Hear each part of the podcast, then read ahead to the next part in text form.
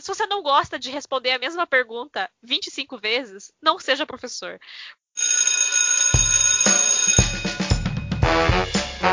Olá você que está acompanhando aqui o Escola Pública Podcast. Seja muito bem-vindo. Meu nome é Luciano e quem não fez EAD, um dia terá que fazer.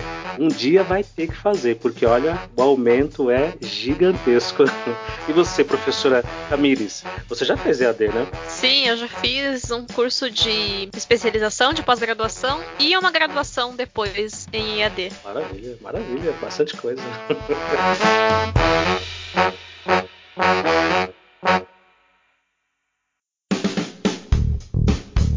Bom, é o seguinte, a, a gente tinha conversado no lançamento, justamente na semana do EAD, que foi um, um episódio solo que eu fiz, meio que respondendo aos questionamentos que se faz e tem feito bastante. Uh, me perguntando, né? E aí, o que, que você acha do EAD? O que, que você acha especialmente do EAD de licenciatura? E lá pelas tantas, usando aí a linguagem da professora Tamires, pistolei bastante, falei um monte de coisas e fui bastante questionado por muita gente que faz e que não faz, uh, para o bem e para o mal. Fui questionado de colegas, inclusive, que acham absurdo licenciatura em, em EAD e uhum. outros tantos que não, que acham que é bacana. Uh, me, me, fala de você, como é que foi a ideia? Porque você já, já era formada, a gente gravou outro episódio aqui na Escola Pública, quem não ouviu, Sim. ouve lá. É um episódio bacana, que inclusive essa semana teve um rapaz, um xará inclusive, chamado Luciano, que disse, pô, eu, eu fui ouvir o episódio porque eu adorei a frase que estava lá. Pô, você pode ser feliz e vai ser professor? E eu ouço, ouço o cara falou, eu comecei a ouvir por causa desse episódio, desse título. E pois é, para você que está nos ouvindo, foi a Tamires que disse. Então você já era formada. e aí foi pro EAD. O que, que aconteceu? Sim, então, né? Minha primeira graduação é História, bacharelado e licenciatura pela Universidade Federal do Paraná. E eu me formei em 2013 e eu pensei a perspectiva de fazer o EAD foi uma conjunção de fatores, na verdade, né? A primeira questão é porque com a reforma do ensino médio que vai não vai, nem sei se foi, não sei a que pé está a bendita da reforma do ensino médio. História, numa das idas, né, porque foi, foram muito questionadas todas as decisões que foram sendo tomadas, numa daquelas pers perspectivas, história não seria mais obrigatória no ensino médio. E eu já não estava tendo muita facilidade para conseguir emprego. Essas aulas, existindo essas aulas no ensino médio. E aí minha, o meu pensamento foi: se história sair do ensino médio, na escola pública vai virar. E na escola particular, menos, mas podia acontecer também, ia virar um efeito cascata, né, de professores que antes tinham essas aulas e agora vão ter que recorrer às aulas do ensino fundamental 2. E aí é que não vai sobrar aula para quem não é concursado. E aí pensando nessa questão de que não sobraria aula, eu refleti a respeito de o que mais eu poderia fazer, o que mais eu poderia dar aula, porque eu não queria, nunca quis deixar de ser professora, né? É, no outro episódio eu falo bastante disso, eu amo ser professora, não adianta, então ainda não mudei de ideia. Pode ser que um dia dia mude, mas acho pouco provável. E eu pensei então na minha segunda opção, que era o curso de letras. Eu, quando fiz o vestibular para história, é, eu já gostava muito de letras, eu gost, sempre gostei muito de ler e tudo.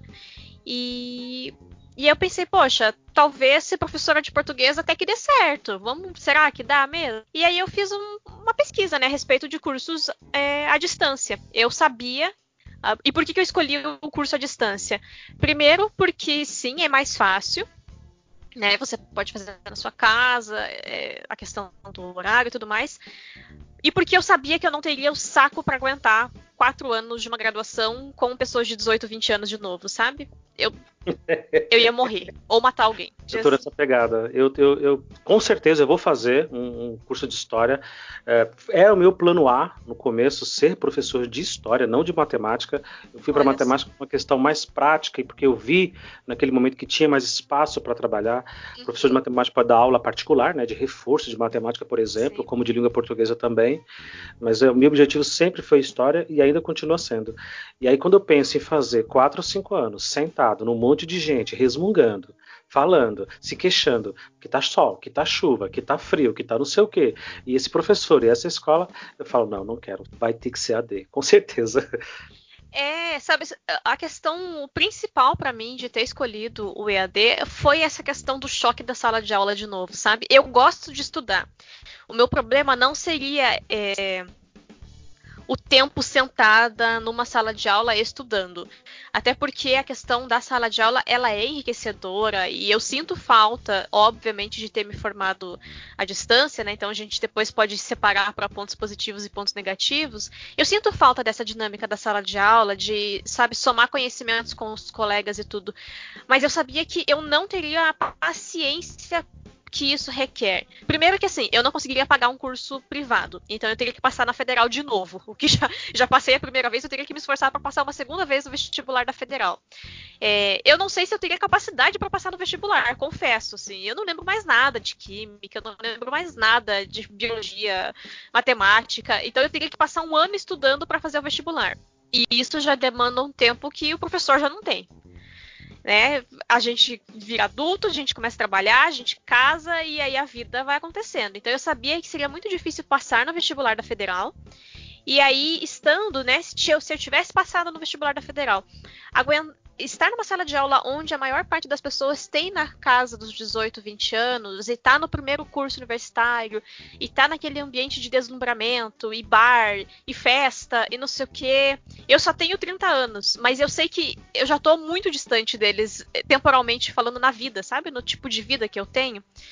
Então, esse foi o principal ponto para eu escolher fazer a faculdade de EAD.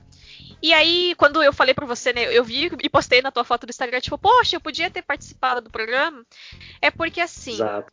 Eu, e eu, né, vou fazer a minha culpa aqui pública, já falei pro Luciano antes, eu não consegui ouvir o programa dele só sobre, sozinha sobre ED, porque tá um caos a vida quarentena do professor que manda aula pela internet, mas uhum.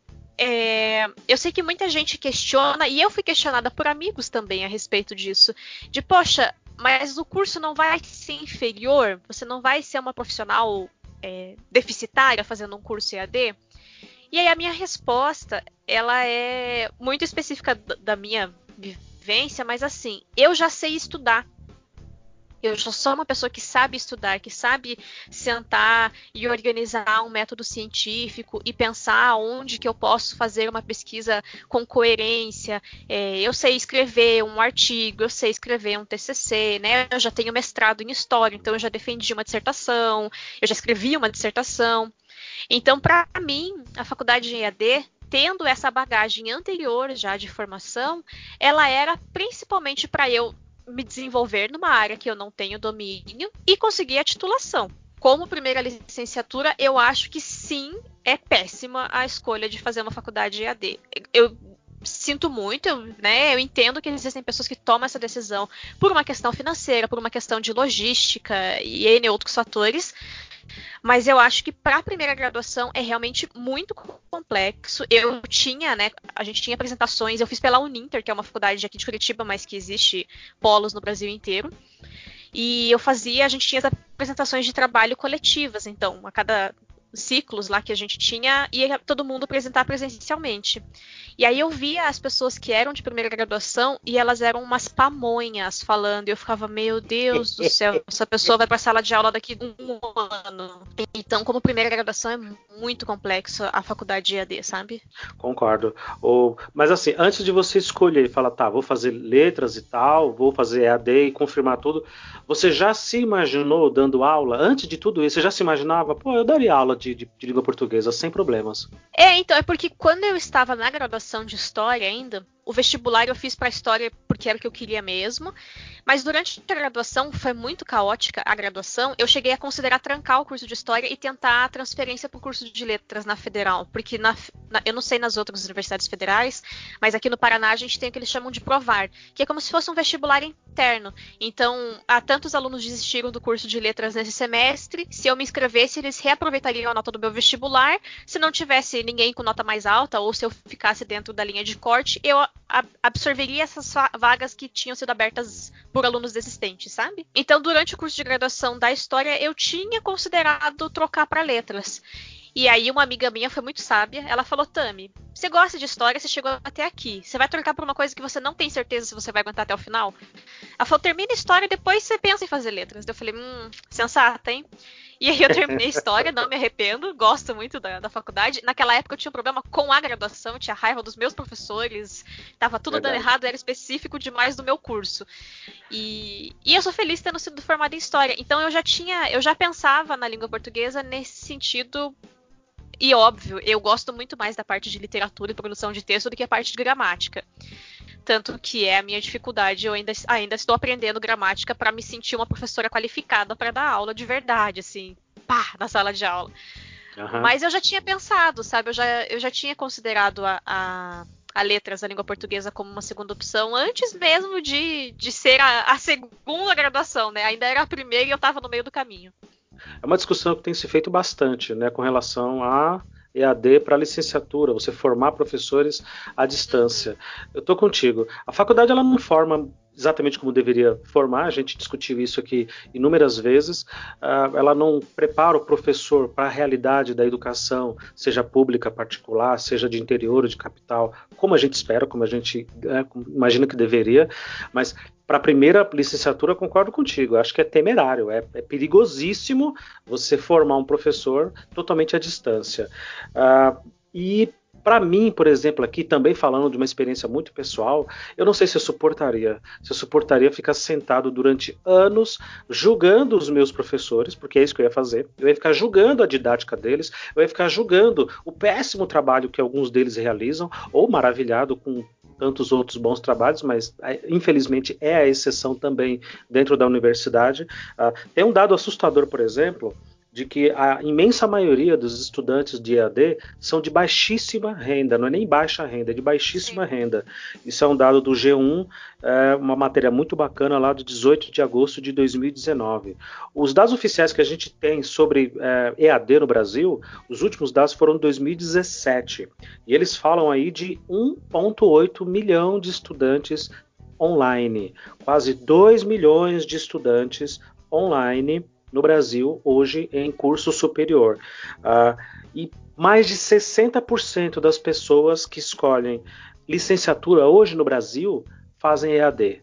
Ou seja, mais da metade dos alunos matriculados em faculdades e universidades, o que seja, no Brasil hoje fazem EAD. Né? Eles estão em cursos de pedagogia ou outras licenciaturas. Ou seja, vai chegar um momento em que a imensa maioria dos professores formados serão forjados sairão desses cursos de EAD. Uh, ah, eu, assim, eu discuti isso bastante no outro episódio e conversei muito em off com alguns professores que ficaram muito bravos comigo. Eu quero professores bem formados, não importa de onde eles venham, né? Uh, eu acredito muito no autodidatismo na capacidade que a pessoa tem de criar uma dinâmica, de criar uma rotina, e já é minha, meu próximo questionamento contigo. Eu estou muito curioso, né? Porque você, como eu, fez faculdade presencial, licenciatura, se formou, foi dar aula. Na sequência falou: peraí, eu preciso de mais um curso, eu quero ser professor de uma outra disciplina também, que é o meu desejo íntimo, pessoal. Ah, ah, eu acho que se a pessoa conseguir criar ali uma rotina de estudos e, e, e ter o foco, né? Porque você sabe, eu tenho que fazer provas, tenho que entregar TCC, tenho que entregar trabalhos, tenho que fazer determinadas atividades e aos polos. Você, como professor, você sabe que você tem que cumprir aquele ritual ali, não tem jeito. Mas acho que facilita você não ter que frequentar aquela aula. Tem aqueles dias, semanas e meses que é um blá blá blá totalmente dispensável, que você poderia pular algumas etapas, sim, sim, e fazer esse aprofundamento sozinho em casa, estudando e refletindo. Uh, mas eu quero professores bem informados. Não importa se é AD, se é presencial. Uh, venham professores com vocação, com paixão pelo que faz. Você conseguiu. Uh, depois de tudo isso, de toda essa trajetória, você formou na Federal do Paraná, foi trabalhar em escola pública, tem experiência no particular, você tem uma experiência vastíssima. Uh, depois fazer a segunda licenciatura, você conseguiu se organizar e se disciplinar nesse sentido de, pô, eu vou levar isso aqui a sério. Eu sou uma pessoa que consegue sentar e assistir a aula, e aí como você falou de, tem aula que você já flagra aqui o que o professor está falando, ou você já sabe, ou o que você leu no livro já é o suficiente, o que você leu no artigo científico da matéria do dia já era o suficiente. E eu sou uma pessoa que aprende mais lendo e escrevendo. eu sou menos auditiva e mais uh, da leitura e da escrita. Então tinha aulas que eu me irritava com o professor explicando, e aí eu simplesmente largar, fechava o vídeo e ia ler o artigo científico que era a base da aula. E aí eu vi os slides, ah, o professor falou desse tópico, falou desse tópico, ah, tudo tá aqui no artigo, beleza, e segue a vida, sabe? Então você tem essa, essa liberdade mesmo. Só que isso, de novo, assim, é, sinto muito para quem defende e acha que só a licenciatura EAD ela é o suficiente. Eu não acho mesmo. Então por que que eu sei? Por que que tinha aulas que eu já flagrava que aquilo lá ia ser ia acrescentar alguma coisa para mim ou não? Porque eu já tenho essa vivência. Então Exato. você ir para a sala da universidade, sentar lá e aguentar o professor que é um saco e que no final do semestre você sente que você não aprendeu nada com ele, só com os textos que ele passou, é uma coisa que acontece. Em qualquer curso, sendo, sendo pública ou particular a, faculdade, acontece. Só que se você nunca viveu isso, você não tem esse escopo para saber como filtrar essas coisas, sabe? Então, por isso que eu acho eu entendo essa questão da do, é principalmente do dinheiro, né? Uma faculdade de EAD, licenciatura, 300 reais você paga a mensalidade, 400 reais sabe? Então, é óbvio que vai ser uma, uma classe social mais baixa que procura. É, os cursos de licenciatura, historicamente, no Brasil, eles já são cursos de classe baixa, né? De classe média e classe baixa. Isso, porque é meio isso. que a, a, minha história é muito nesse sentido. Minha mãe foi doméstica e aí eu fui a primeira a se formar na faculdade. Então a gente tem esse salto muito muito visível no Brasil de quem se forma professor, né? Quando você tem uma família que o pai é advogado, dificilmente o filho vai ser, vai ser professor de escola pública, de escola, porque acaba virando uma coisa elitista mesmo, né? Você quer progredindo e subindo degrauzinhos da, da hierarquia social do país. Isso é super verdade. Eu recebi esse ano uma, uma professora que fez EAD e que mudou totalmente de área. Eu tenho conversado, eu acho que eu tenho atraído muito esses profissionais para se tornarem meus amigos, né? De pessoas que estão em áreas completamente diferentes, mas tinham aquela sementinha, aquele desejo de serem professores e foram fazer lá, nesse uhum. caso específico dela, EAD, ela se formou e ela baixou na escola lá numa, num replanejamento, num planejamento pedagógico, é, completamente perdida, coitada. Dava para ver na cara dela que ela não fazia ideia do que estava acontecendo. Ela uhum. pegou a aula e primeiro assim, acabou a faculdade, se formou, primeiro ano, primeiro dia, primeiro tudo. Ela me puxou num canto e falou, ela falou para mim, eu preciso de ajuda. Não, tudo bem, você quer conhecer a escola? Ela falou, não, eu não, eu não sei nada, eu não sei por onde eu começo, o que, que eu faço. Aí eu pensei, malditas faculdades, malditas faculdades que esperam o aluno terminar tudo para dizer assim, bonitão, parabéns, você está formado, agora você pode dar aula. Não, você não pode dar aula, porque o estágio, a gente aqui também sabe como é que funciona no Brasil, ah, é aquele estágio que chega lá o professor, no caso o tutor dele que vai acompanhá-lo enquanto ele está estagiando, pode assinar lá o relatório de qualquer jeito e ele entrega para a faculdade. Diz eles, a faculdade diz que vai fiscalizar, que vai ligar, cobrar. Eu nunca vi. Nas escolas que eu trabalhei, uhum. eu nunca vi uma, uma universidade assim, ó, oh, tem um estudante aí tal que, foi, que tá, assinou aqui que foi fazer estágio aí. Ele fez mesmo? Conversa fiada. E assim, aí eu tive que sentar com ela e ter uma boa, uns bons 40 minutos de conversa para deixar ela tranquila e dizer: ó, oh, é mais simples do que você pensa e é mais importante do que você pensa. então, vai com calma, Sim. vai no seu sentimento e por que, que você quer dar aula? Por que, que você escolheu? Não, porque eu sempre quis, foi meu sonho, não sei o quê. Aí eu fui trabalhar em tal lugar e voltei, me formei e tal, tal. Falei, é isso. O que você precisa saber e ter, você já tem, você já é. Fica tranquila. Mas não importa se é AD, não importa se é presencial é o compromisso da pessoa. Esse dado uhum. de que a imensa maioria dos estudantes de AD são de rendas muito baixas, ele é preocupante também por um outro sentido. Olha como as coisas têm várias camadas, né? Não é assim preto no branco, pura e simplesmente. As pessoas que têm rendas muito baixas, elas têm menos tempo para se dedicarem aos estudos, porque elas precisam Sim. trabalhar muito mais que qualquer um outro universitário. Ou seja, elas partem de muito, muito lá atrás. Então, uhum. quer dizer que um problema vai se sobrepondo ao outro, e isso é muito preocupante. É o que me preocupa, a falta da prática, seja presencial, Sim. seja EAD. É complexo, assim, porque quando voltando a, quando os meus amigos me questionaram, né? Meu Deus, mas você é uma menina que fez mestrado na federal, tá terminando mestrado na federal, vai fazer um curso EAD agora? Eu falei, gente, eu sei estudar, essa perspectiva para mim é muito clara. Eu tenho é, o meu marido, ele fica até um pouco nervoso comigo, porque eu sou, eu infelizmente, pro estudo, eu sou bem o brasileiro clássico, que eu tenho que estar tá com, com, o prazo estourando, aí vem tudo na minha cabeça, eu sento e faço o trabalho, eu sento e estudo para prova. Eu não consigo estudar dois meses antes, assim. Infelizmente, eu queria ser diferente, mas não consigo.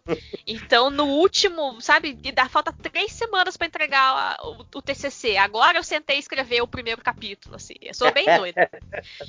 é diferente, claro que é, você ter essa dinâmica e tudo mais. Só que eu não saí professora de história, eu me tornei professora de história na sala de aula. Eu tinha o conhecimento teórico de vários dos assuntos, e claro que tem assuntos que quando eu vou dar aula eu preciso sentar e reler de novo, e eu não tenho vergonha de falar isso. Eu vou com o meu caderninho anotado, eu faço aula anotada à mão, eu escrevo à mão as minhas aulas no caderninho, todas as Exatamente. aulas.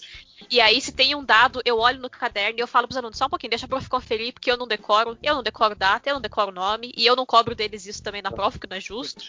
Então eu confiro para ter certeza, para não falar nada errado. Mas eu virei professora de história dando aula. Então, a faculdade Exato. de letras, ela foi uma faculdade, porque sim, ela ia me instrumentalizar para pensar coisas que eu não pensei na faculdade de história, né, conhecer conceitos que eu não conhecia. Só que a perspectiva de professora de letras, eu não eu não saí formada professora de letras, não não saí formada professora de língua portuguesa. Eu sou licenciada em letras português. Ano passado eu trabalhei um ano como professora de reforço. Eu encerrei meu contrato na escola no começo desse ano. Mas eu estava dando aula de reforço. É diferente do que da aula de sala de aula regular, claro que é. Mas como eu dava aula de sexto ao nono, eu também tinha essa perspectiva de praticamente todo o conteúdo de língua portuguesa, né? Porque eu tinha, eu chegava e tinha que saber o conteúdo para tirar as dúvidas deles na aula do reforço, no contraturno e tudo mais. Então eles vinham com a apostila da sala de aula e eu revisava. É, às vezes a professora explicou de um jeito, eu passava por outra perspectiva para eles. Então foi muito bacana, assim mas eu ainda não me sinto uma professora fantástica de português. Isso vem com o tempo de sala de aula. Só que se você não tem a vem mínima noção de como funciona uma escola, o que, que é estar tá numa sala de aula, é tudo, é, tudo vai ser mais difícil. Na faculdade de letras, fazer o estágio agora foi bem difícil. Que você falou de julgar o professor da faculdade, eu passei por isso na faculdade, na, no estágio porque eu fiz o estágio no comecinho do ano passado, em 2019. Ah, tá, então começou. Ah, fiz... Tamires. Como eu, como eu queria ter visto isso. Você estagiando e olhando pro merda lá, falando, ah, o que, que, você tá fazendo, nossa, cara? foi terrível. Entrei naquela sala de noite, eu sou bem baixinha, eu tenho 1,60m, eu tenho 30 anos, mas tem gente que, as minhas coordenadoras acham que eu tenho 20, elas falam brincando que parece que eu tenho 20 anos, então eu tenho cara de criança, tamanho de criança, e aí eu entrei naquela sala, era aquele bando de marmanjo barbado, enorme, alto, aquela sala com 45, 50 alunos. Eu sentava no canto, eu parecia a aluna transferida de outro país, assim. Eu sentava no canto, a, a moadinha, eu ficava, meu Deus do céu, eu não sei o que eu tô fazendo aqui, gente. Você quer ver quando isso acontece? É quando você reencontra os seus aluninhos, às vezes do sexto, sétimo aninho, e eles estão já com 17, 18 anos dentro da sala de aula, lá na última turma do terceiro ano do médio, por exemplo, uhum. e você começa a olhar para eles e fala: gente, o que foi que aconteceu com vocês? Eu falei sem querer, vocês ficaram feios, vocês estão tudo esquisito, cabeludo, barbudo, desgrenhado, parece que pegaram vocês assim numa corda e esticaram vocês a, a, na marra, sabe? aí, aí se sente pior ainda. Professora do que eu fiz o estágio do ensino médio, ela era uma professora fantástica. Nossa, aquela mulher, ela já devia, ela estava quase se aposentando já, perto dos 60 anos, sim, só que com vitalidade, disposta, uma pessoa que enxerga o, o, o humano no aluno, sabe? Ela é o tipo de pessoa que a gente tem esperança na escola pública, sabe? E eu adorava ir para aula dela, assim, foi muito bacana, era muito diferente estar numa sala de ensino médio, numa sala do noturno para mim, porque não era nem perto do que foi a minha experiência é, só de olhar mesmo, os meus alunos, os meus colegas, quando nós estávamos no ensino médio, a gente era muito mais criança do que aquele, aqueles meninos e meninas da sala que eu dei aula, sabe, ano passado. Então teve esse choque. Mas ela era uma professora muito fantástica, então a experiência no ensino médio foi muito legal. E aí ela deixou, me deu total liberdade para eu dar aula e tudo, e aí eu dei uma aula de literatura. Então eu peguei e ela estava trabalhando ela ia começar o modernismo e pediu para eu dar uma aula sobre pré-modernismo. E aí, poxa, eu sempre amei ler, eu sou uma pessoa que lê muito, e eu sou formada em história, né? Então, dar uma aula de contexto geral, apresentando autores e inserindo o que eles produziram no contexto, foi fantástico. A mulher saiu, ela, a turma saiu, acabou a aula, ela veio, meu Deus, Tamires, a minha aula de pré-modernismo vai ser melhor por causa da sua aula, como você é incrível. Olha então, foi muito legal, assim, né? A minha moral ficou lá em cima.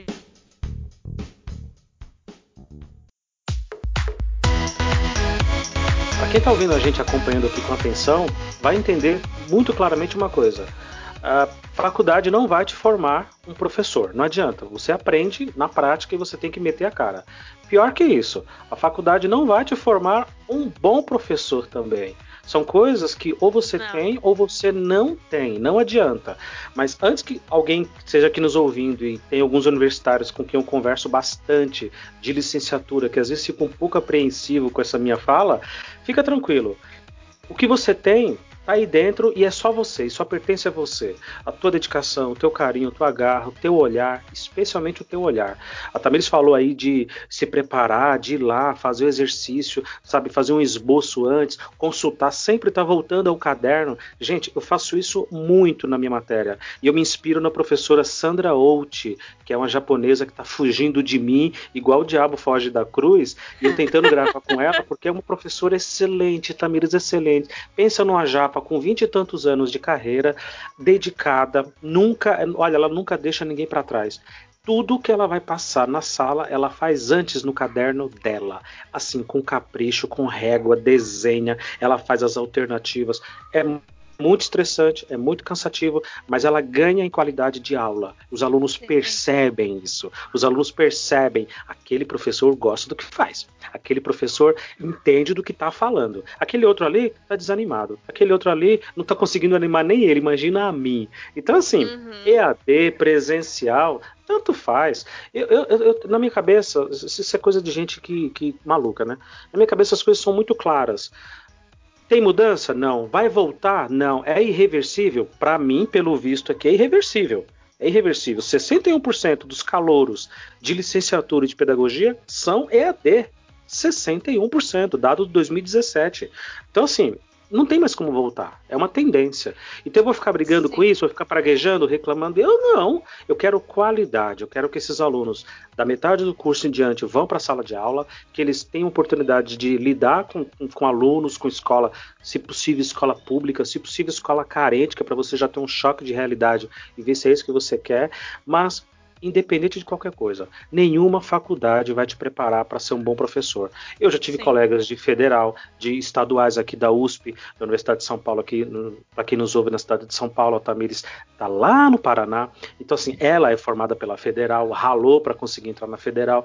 E conheci colegas também que, que fizeram EAD em particulares tinha gente boa e tinha gente ruim. Não importa. A discussão não pode ser essa, porque senão a gente vai ficar aqui jogando confete, né? Ah, você falou Sim. que eu sou bobo. Ah, não, você é que é bobo. Para com isso, gente. A discussão é outra. É a qualidade. Eles estão sendo bem formados? Está sendo bem exigido deles? Eles estão fazendo um estágio sério? Estão fazendo um acompanhamento em sala de aula sério? Se isso está acontecendo, eu já fico bastante feliz. É, nas leituras, assim, eu confesso que a parte de didática apesar de ser a distância e tudo mais, das leituras que eu fiz na Uninter para me formar em letras, elas foram mais valorosas, foram leituras mais interessantes e propositivas do que as leituras das matérias presenciais que eu fiz na Federal me formando em história, sabe? É bizarro assim, mas o, o aporte teórico foi muito melhor, foi muito mais interessante, muito mais dinâmico. Por exemplo, na matéria de didática da Federal, quando eu fiz né, História na Federal, a gente passou praticamente o semestre inteiro discutindo Vigiar e Punir do Foucault. Não estou entrando no mérito se o livro é bom, se o livro não é. Sim, é um clássico e tá tudo bem. Mas você não precisa ter um, um semestre inteiro de didática discutindo do Vigiar e Punir na minha visão. ah, ok, panóptico e não sei o que, e, sabe? Mas assim, é porque o que? Era o objeto de pesquisa da professora da disciplina. Ela estava fazendo o doutorado dela nessa ou pós-doc, já não lembro, em, em Foucault. Então, tem esses vieses também que às vezes são muito é, maléficos nas federais nas universidades públicas de alguma forma, né? Mas não estou dizendo que a universidade pública é só doutrina, não tirem a gente do contexto, a gente não, né, eu pelo menos não compactuo com esse tipo de pensamento. Se não tivesse federal, faculdade pública, não tava metade das pessoas salva da coronavírus nesse país até agora, gente. Ou mais ainda. A questão Desculpa, mas tem que fazer o disclaimer, né? Porque senão o povo acha que a gente só tá falando mal. Não é tem que fazer, isso. Tem que fazer. Mas a questão é que na essas leituras que eu fiz, elas eram leituras mais práticas, sabe? Então, talvez por ser uma faculdade onde não havia esse contato com o professor, os professores, ao formar a grade, ao formar a ementa da matéria, pensavam em como fazer o aluno se aproximar da proposta, sabe? De estar na sala de aula. Então, eu fiz leituras tão boas que enquanto eu fazia faculdade de ler, eu me via refletir a história na sala de aula eu me pensando, poxa, tal coisa que eu fiz não tá certa, eu posso melhorar em tal aspecto, eu posso corrigir aqui, eu posso corrigir ali. Então, muitas dessas mudanças, eu, eu me sinto uma professora de história muito melhor hoje já, também por conta dessas leituras que eu fiz. Então, claro, existem cursos que são bons, eu não tô nem indicando ou não da Uninter. Eu gostei, eu achei que funcionou para mim. Uma das coisas que eu procurava na, na faculdade é não ter que ficar participando de fórum postando, sabe? Porque tem algumas faculdades que você tem que ficar aparecendo no fórum e conversando com as pessoas. Eu falava, gente, se eu não quero conversar com as pessoas presencialmente, não vai ser pela, pelo fórum do, do, da faculdade que eu vou querer conversar, né? Então a Uninter, como não dava nota pro fórum, eu fiquei feliz e foi um dos motivos que eu escolhi a universidade. E aí vai de cada um escolher a sua, né? Se for seguir esse caminho. Mas eu me senti satisfeita, assim. Teve matérias que foram melhores, teve matérias que foram piores. Mas de forma geral, eu saí com uma. Eu acho que eu tive uma formação legal, professores interessantes, professores interessados. E aí vai de você se dedicar, você correr atrás e entender que educação é. Ser professor é uma coisa contínua. Você é professor o tempo todo se você está dedicado na causa. E você vai ter que estudar a vida inteira. Então, não há.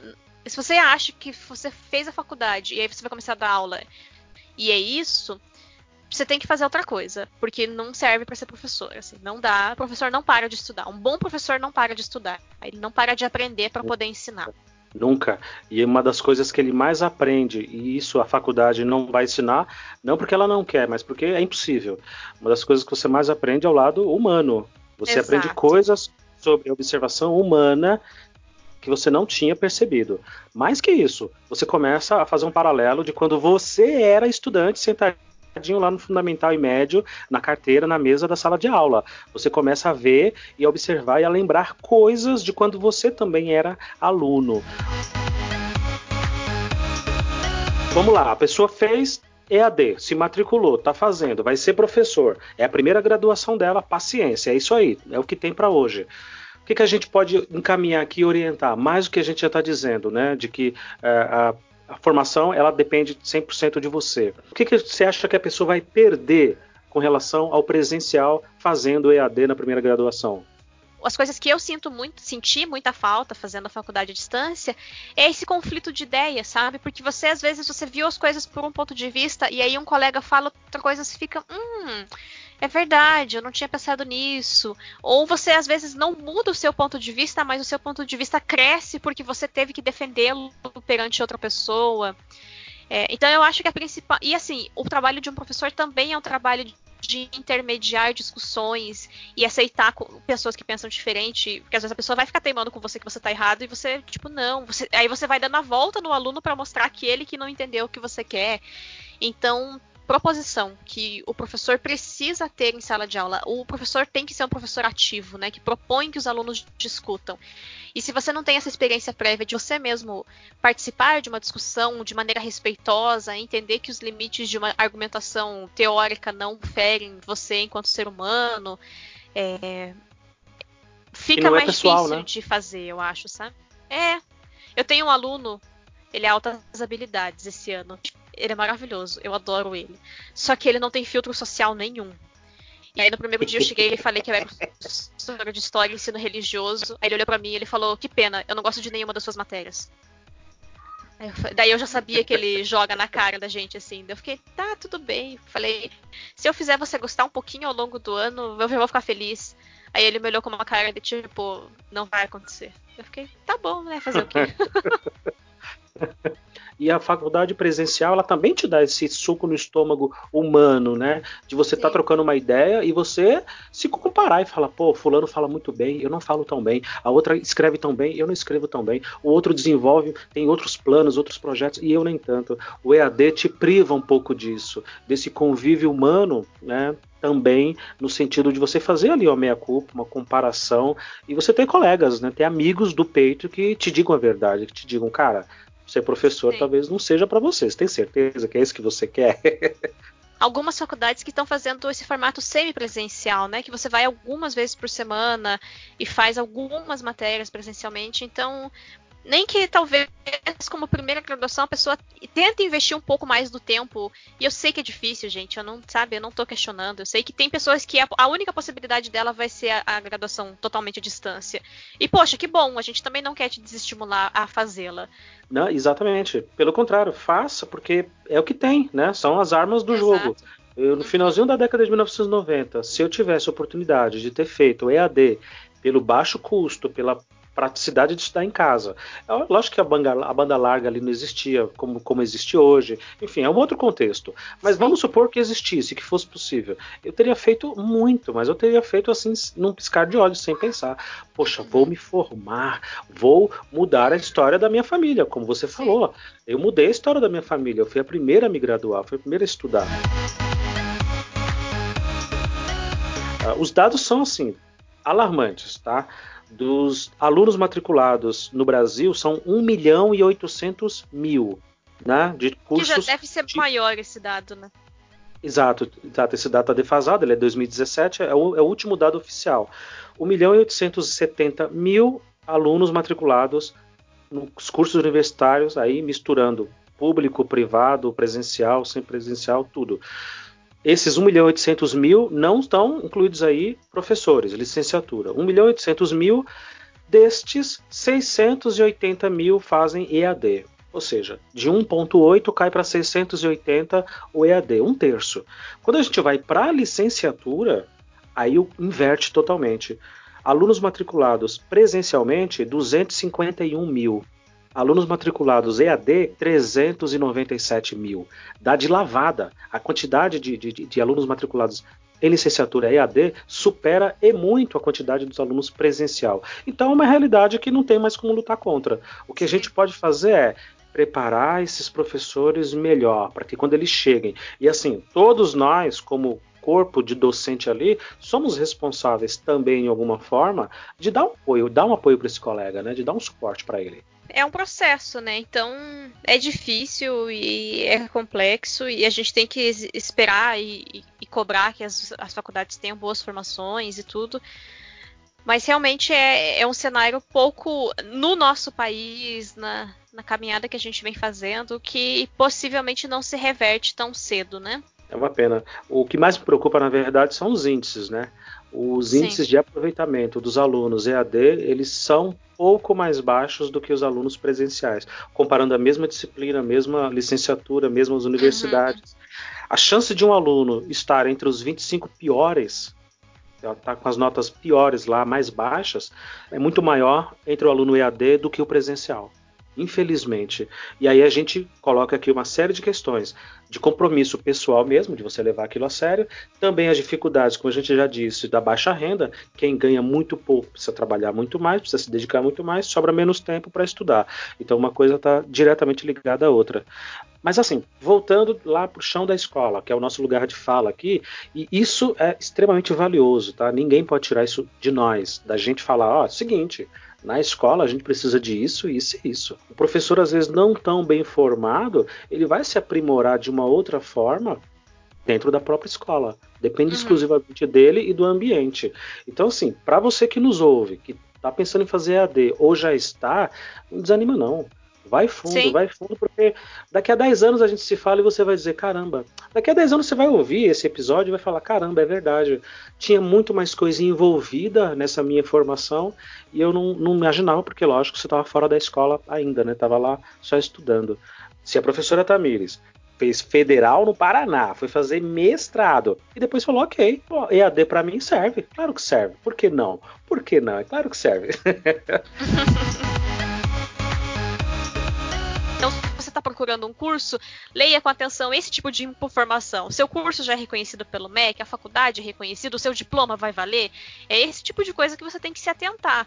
E, claro, a questão da, da, da carga de, de matérias, como que está distribuído, como que você vai conseguir pôr isso dentro do seu tempo. Então, o que eu fiz, né? O curso, eu falei, era um curso muito insano, porque a gente a cada dois meses trocava disciplinas. Só que eu consegui me organizar para fazer isso. Então, tem muito essa demanda de você reconhecer quais são os seus limites, quais são as suas possibilidades e você abraçar de frente. Então não é porque você fez um curso EAD que você pode tratar a sua formação com menos comprometimento, sabe? Leia as coisas postas, estude as disciplinas, né? Eu falei que tinha videoaulas que eu não assistia. Se você não precisa, se você sentiu que aquela videoaula você leu e o que você leu já é o ok, mas também não ser uma pessoa negligente com a sua própria formação. Eu até comentei no programa que a gente gravou anterior a questão de a dicotomia, né, a, a diferença do ensino de língua portuguesa daquilo que se imagina na graduação é, e daquilo que se tem na sala de aula. A sala de aula ainda está presa em ensinar gramática, enquanto a linguística está falando, gente, é ensinar esse aluno a ler e escrever tudo, né? Ensinar a ler uma bula de remédio. Ensinar... É esse tipo de coisa que a, a perspectiva da graduação, da, da formação universitária de ler está trazendo. Não, no cenário, eu achei eles até bem progressistas. Foi bem mais progressista do que eu esperava. Eu achei que ia ser um curso totalmente formado em gramática e a discussão era não, hein? entender as diferenças de, de jeito de falar do país e tudo mais. Então, você tem essas diferenças também de o que a faculdade imagina da sala de aula e o que está sendo aplicado na sala de aula. E se você não lê, se você não correr atrás, quando você cair na sala de aula, você vai ter o choque, porque daí você tinha uma visão da, sala, da faculdade, te formou de um jeito, e aí na sala de aula você chega e é tudo contrário. Boa. Então é bom Boa. correr atrás nesse sentido para entender como que você faz essa transição de uma coisa para outra, porque não dá para ser só o que os professores universitários imaginam, porque muitos deles não estão na sala de aula regular. Mas também não dá para a escola ficar presa no modelo que é repetido há 100 anos, porque esse modelo já está ultrapassado. Então eu acho Boa. que é um pouco isso assim que eu deixo, sabe, de, de incentivo para quem está fazendo uma graduação à distância ou pensando em fazer uma graduação à distância. Boa. Eu assino embaixo subscrevo. O corra atrás. Corra atrás. Se você fizer tudo direitinho, se dedicar, estudar e caprichar, ainda assim você vai chegar na sala de aula e vai ver que faltou muita coisa.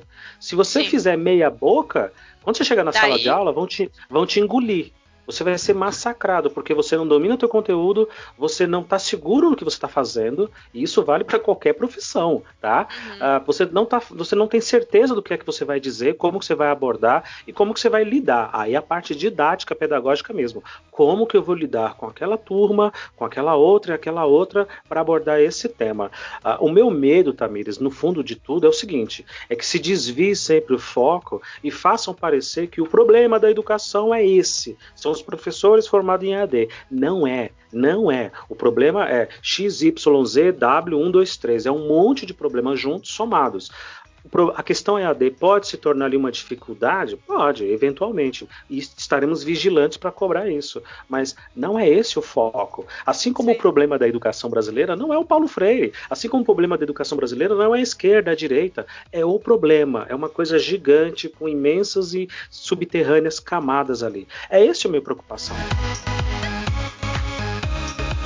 leva a sério, capricha, se dedica, vai numa escola. A gente sempre tem uma escola ali do coração que conhece alguém que pode entrar, pode assistir umas aulas, pode acompanhar, pode trocar uma ideia. Escolas públicas, em geral, elas são muito receptivas nesse sentido, dizer, ó, oh, eu sou aluno Sim. de licenciatura, gostaria de estar aqui, de trocar uma ideia. Tem algum professor que vocês podem me indicar aqui? Pô, a gente abraça, a gente recebe. Nossa, você é estudante, chega aí, entra aí, vamos lá, vamos, vou te levar para minha sala. A gente é sempre muito receptivo nesse sentido.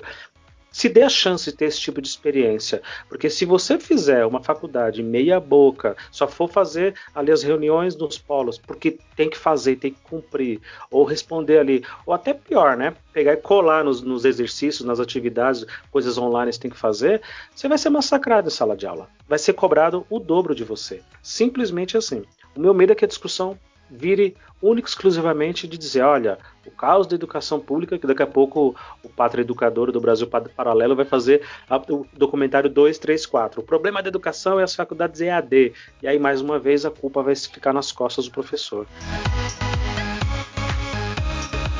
EAD no Brasil é irreversível, é irreversível. E a ideia é que cada vez mais a gente tem um mix aí de presencial, semipresencial, é, EAD, sabe?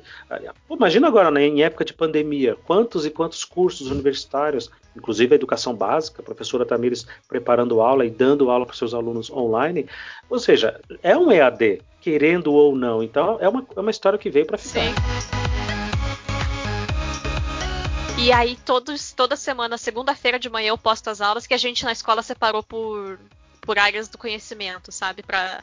Porque tem escola que tá so... escola particular que tá soterrando, tipo, tem as quatro, as cinco aulas de 50 horas por dia. Não tem condição, gente. Essas crianças estão em casa, o pai e a mãe estão trabalhando em casa também.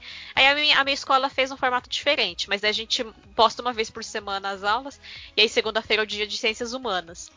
E aí eles ficam doidos. Eu coloco as instruções. Tem que fazer tal coisa, não copie no caderno, né? Responda aqui pelo Google formulário que a prof consegue corrigir, te dá retorno. Aí vem um e pergunta: Onde que eu respondo, professora? Aí vem outro e manda a foto do caderno. Ele faz no caderno, e tira a foto e posta no, no, no, chat da sala de aula. Todo mundo vê a resposta do fulano. fulano, não, fulano, não é assim. Eu coloco. É a primeira coisa é a instrução. Aí vem um fulaninho e pergunta, eu respondo. Embaixo da minha resposta vem outro e pergunta a mesma coisa. Eu fico, Senhor Jesus Cristo. Então, se você não gosta de responder a mesma coisa várias vezes, se você não tem paciência para ensinar sua mãe a mexer no WhatsApp, não seja professor. Boa, boa comparação. Porque... Tem paciência com os velhos em casa. não vá dar aula, porque na escola, idoso é igual criança, só que ele tá velho. Mas eles têm a cabeça igual. A Tamires, toda vez que participa aqui com a gente, tem umas pérolas, né? Pra... Lá no episódio 18 ela disse, e eu fiz questão de colocar na época o trailer, para poder contextualizar por que, que ela disse essa frase, de o seguinte, ela estava lá no meio da família, falou, pô, entrei na faculdade e tal, ah, que legal, você vai ser o quê? Professora. Pô, sério? Professora? Caramba, você podia ser feliz, vai ser logo professor. Tanta coisa que você pode fazer. E agora mais uma, se você não consegue responder a mesma pergunta 25 vezes, não seja professor, vai fazer outra coisa. mais uma vez aqui, você super gentil com a gente na escola pública. Uh, estamos atravessando um período muito, muito difícil e acho que numa próxima oportunidade que a gente for gravar, eu espero que todos nós estejamos aliviados, né, por sair dessa ah, mais um. Mas primeiro eu te agradeço por, por, querer conversar comigo da maluquice, só eu fiquei falando praticamente aqui. Imagina. Monopolizei seu podcast hoje. Imagina. É... Mas eu gosto muito do seu programa. Eu, eu, eu vou ouvindo, eu tô atrasada, mas eu vou ouvindo e eu acho super divertido. É, é gostoso ouvir outras, outros professores sendo sensatos e falando da escola e refletindo sobre a escola, porque mostra que a gente não tá sozinho. Então, Exato. sempre estou sempre disponível. Beleza. E para você que nos ouviu até agora, meu muito obrigado e um forte abraço. Até a próxima.